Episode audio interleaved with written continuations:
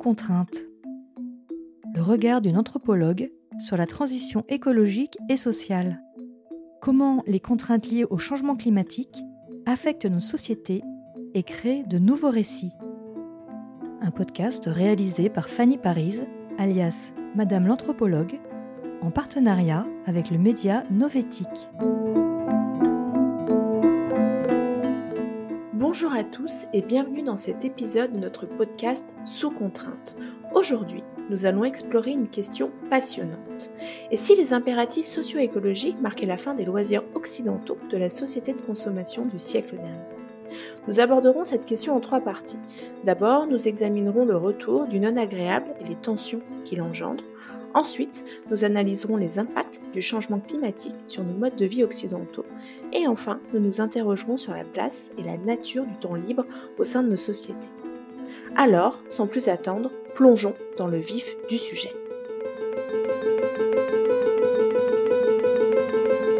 Alors, voilà le topo. Ces symboles emblématiques de la société de consommation, vous savez, comme les belles baraques individuelles, les piscines ou encore les barbecues gargantuesques que l'on faisait autrefois, tout ça, ça appartient à un monde qui est en train de se faire la malle. Ces trucs, qui étaient le signe ultime du succès, ne sont plus vraiment à la portée de tout le monde. Nous assistons à la fin d'un monde et à l'émergence d'une nouvelle manière de vivre ensemble. Il est essentiel d'examiner ces deux facettes de la réalité, celle qui s'éteint sous nos yeux et celle qui commence à prendre forme, bien que de manière plus discrète. La fin de la parenthèse hyper consumériste du siècle dernier nous conduit à percevoir une réalité que l'on ne veut pas voir. La société de la classe de loisirs n'existe presque déjà plus. La société de consommation du siècle dernier a été marquée par la recherche du confort matériel et des loisirs. Mais aujourd'hui, le non agréable s'impose inexorablement à l'ensemble de la population. Les impératifs de réduction des émissions de gaz à effet de serre entraînent des modifications des modes de vie, comme l'adoption de régimes alimentaires moins émetteurs de carbone, la diminution de la consommation de biens jetables et la valorisation des moyens de transport plus durables.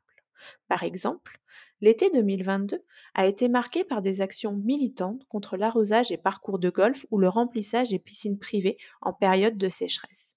Ces actions traduisent l'émergence d'arbitrages nouveaux dans l'attribution des ressources naturelles et induisent des tensions entre les différentes classes sociales.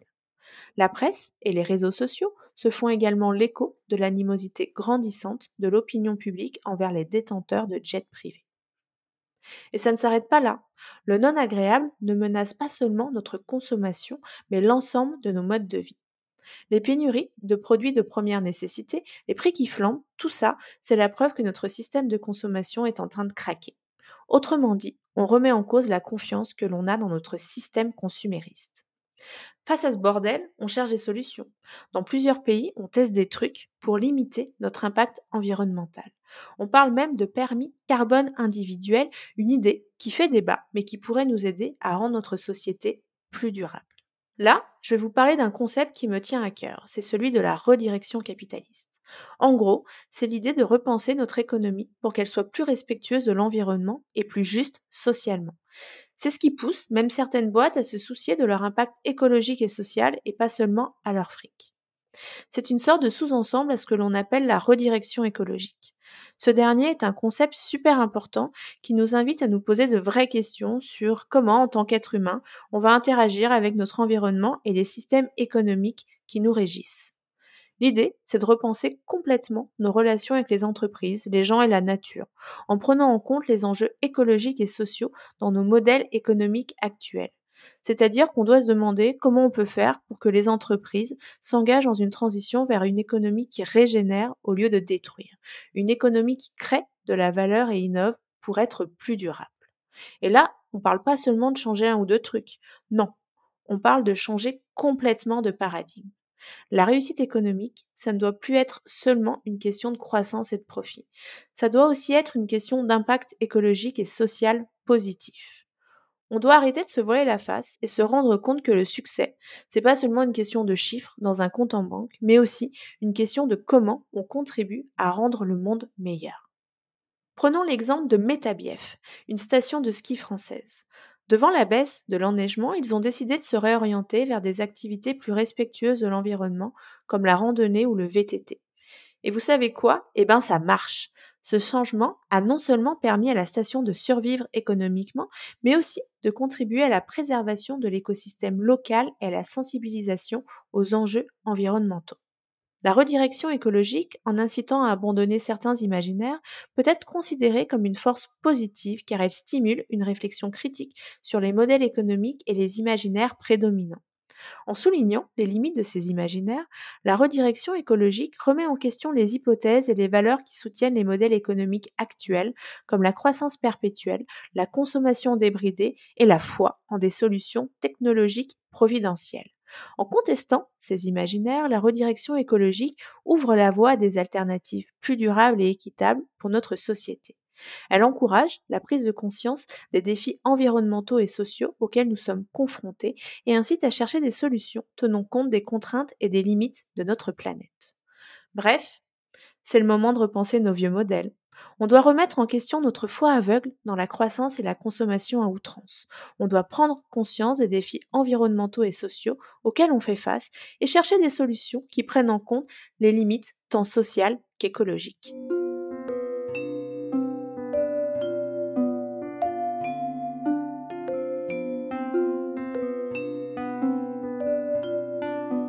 D'un point de vue anthropologique, la question qui se pose est la suivante. Quels sont ou quels vont être les impacts du changement climatique sur nos modes de vie occidentaux? Imaginez une société où l'identité individuelle n'est plus liée à la profession exercée, mais plutôt à l'empreinte socio-énergétique. Un monde où le cachet est révélé, où la reconnaissance sociale ne dépend plus du statut visible, mais de l'impact, positif ou négatif, que chacun a sur la planète et ses habitants. Nos sociétés thermo-industrielles, érigées grâce aux énergies fossiles, dissimulent l'énergie qui alimente nos modes de vie ainsi que les conditions d'extraction des matières premières nécessaires à notre consommation courante. La séparation entre la production de ces biens et leur utilisation complexifie notre compréhension de l'impact de nos modes de vie occidentaux sur les autres et sur le vivant. L'énergie, invisible, semble quasi magique. Elle nous donne l'impression que nous pouvons vivre sans tenir compte de ce qui est caché et de tout ce qui permet sa production et son acheminement. En réalité, tout est une question d'énergie. Les énergies naturelles et humaines ont été utilisées depuis des millénaires avant d'être largement remplacées par les combustibles fossiles lors de la révolution industrielle. Le défi, la transition socio-écologique, réside dans notre capacité à revenir vers des énergies propres ou à développer de nouvelles sources d'énergie non polluantes grâce aux avancées technologiques. Il s'agit de protéger l'environnement tout en préservant nos modes de vie contemporains. Pour y parvenir, il est essentiel d'examiner et de remettre en cause le coût socio-énergétique de chaque individu. Ce coût socio-énergétique est lié à sa position géographique et sociale. Plus une personne a une position dominante, plus son coût socio-énergétique sera élevé. A l'inverse, ceux qui ont un coût socio-énergétique plus faible sont plus susceptibles de subir les conséquences sociales et écologiques du mode de vie de ceux qui ont un coût socio-énergétique plus élevé. Il est donc primordial, en période de transition socio-écologique, de rendre visible le coût socio-énergétique d'une personne. Cela permet de révéler sa position géosociale et d'objectiver sa part de responsabilité dans la transition socio-énergétique. L'objectif est de questionner la viabilité du mode de vie d'une personne à travers différentes variables, telles que l'impact de ses actions sur l'environnement, les conditions de travail des personnes qui produisent les biens qu'elles consomment, et même les conséquences de ses actions conscientes sur les autres et sur l'environnement. Les classes géosociales font référence aux groupes sociaux qui se forment en fonction de leur position géographique et socio-économique. Les différences de richesse, l'éducation, l'occupation de postes, le genre ou encore la nationalité peuvent avoir un impact sur l'accès aux ressources et aux opportunités associées. En France, par exemple, la question du partage de l'eau, ressource essentielle et pourtant limitée, est devenue un enjeu majeur, surtout dans le contexte de la sécheresse actuelle. Le ministre de la Transition écologique, Christophe Béchu, a récemment interdit la vente de piscines hors sol dans les Pyrénées-Orientales en raison de la sécheresse sévère qui touche le département.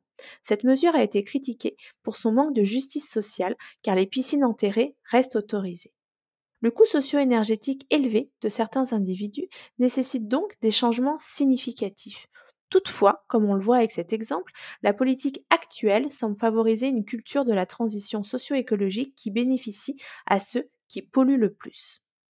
Il est donc nécessaire de questionner la notion de justice climatique face à la définition de nouvelles limites énergétiques qui respectent les limites écologiques de la planète tout en garantissant un niveau de vie décent pour tous.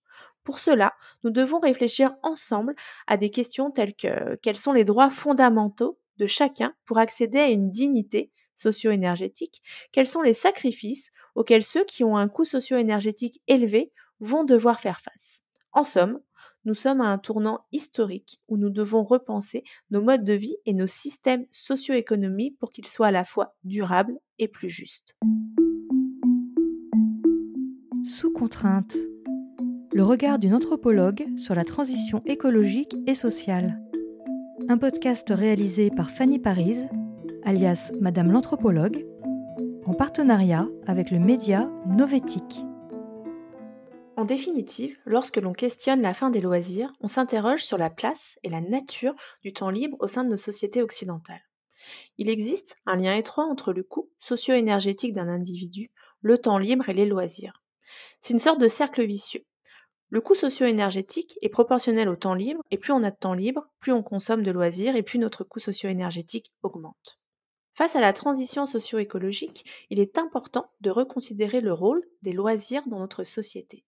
Ils offrent certes une évasion face aux contraintes professionnelles, mais sont également intégrés à la logique consumériste favorisant la surconsommation nuisible à l'environnement, comme par exemple avec le tourisme de masse ou encore la Formule 1. Pour construire une société plus équitable et respectueuse de l'environnement, nous devons réévaluer notre rapport aux loisirs et réorganiser notre temps, notamment entre travail et loisirs. La révolution industrielle a stimulé la production de biens de consommation, y compris de loisirs, grâce aux progrès technologiques et aux horaires de travail plus courts. Des théoriciens, comme Baudrillard et Bourdieu, ont expliqué ce phénomène, soulignant comment la consommation de loisirs est devenue un moyen d'affirmer sa position sociale et même une fin en soi. Jean Viard a analysé comment la réduction du temps de travail et l'augmentation du temps libre ont changé nos modes de vie en France. Il l'a fait d'un point de vue sociologique. Par contre, on a d'autres anthropologues, comme par exemple l'américain David Graeber, qui lui a démontré comment certains emplois sans valeur réelle contribuent à une société de surconsommation. C'est notamment tout ce qu'on appelle maintenant les bullshit jobs et qui vont renvoyer vers une quête de sens d'une population toujours plus importante. On a encore, par exemple, le sociologue et philosophe allemand Hartmut Rosa, qui lui a étudié les conséquences de la pression temporelle sur notre capacité à profiter des loisirs. Il montre un paradoxe, c'est que même si on n'a jamais eu autant de temps libre dans l'histoire, eh ben on est toujours en train de manquer de temps, notamment par la place qu'un certain nombre de loisirs vont prendre dans notre vie quotidienne. La fin de la société du loisir implique plusieurs changements majeurs. Tout d'abord, la fin de la centralité du travail, mais également l'essor de l'individualisme et du nomadisme, et enfin la transformation de la consommation. La réduction du temps de travail pourrait stimuler l'engagement citoyen et la réduction des émissions de gaz à effet de serre. Cependant, l'individualisme peut entraîner une perte de solidarité sociale. On a des chercheurs à ce sujet, comme Richard Sennett, qui appellent à une refonte de l'individualisme pour une société plus solidaire et collaborative. En outre, une nouvelle vision de la consommation pourrait mener à des formes de vie collective plus durables, plus solidaires et donc plus résilientes. Repenser notre rapport au loisir et au temps libre peut permettre de construire une société plus équitable et plus écologique. Il s'agit notamment de réfléchir à des modes de loisirs qui soient moins centrés sur la consommation et plus respectueux de l'environnement, mais aussi de penser une nouvelle répartition de notre temps, notamment entre temps de travail et temps de loisirs.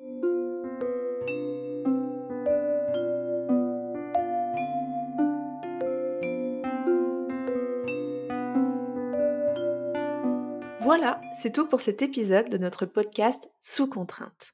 Nous avons exploré la question de la fin des loisirs occidentaux de la société de consommation et les défis que cela pose pour notre société en transition socio-écologique.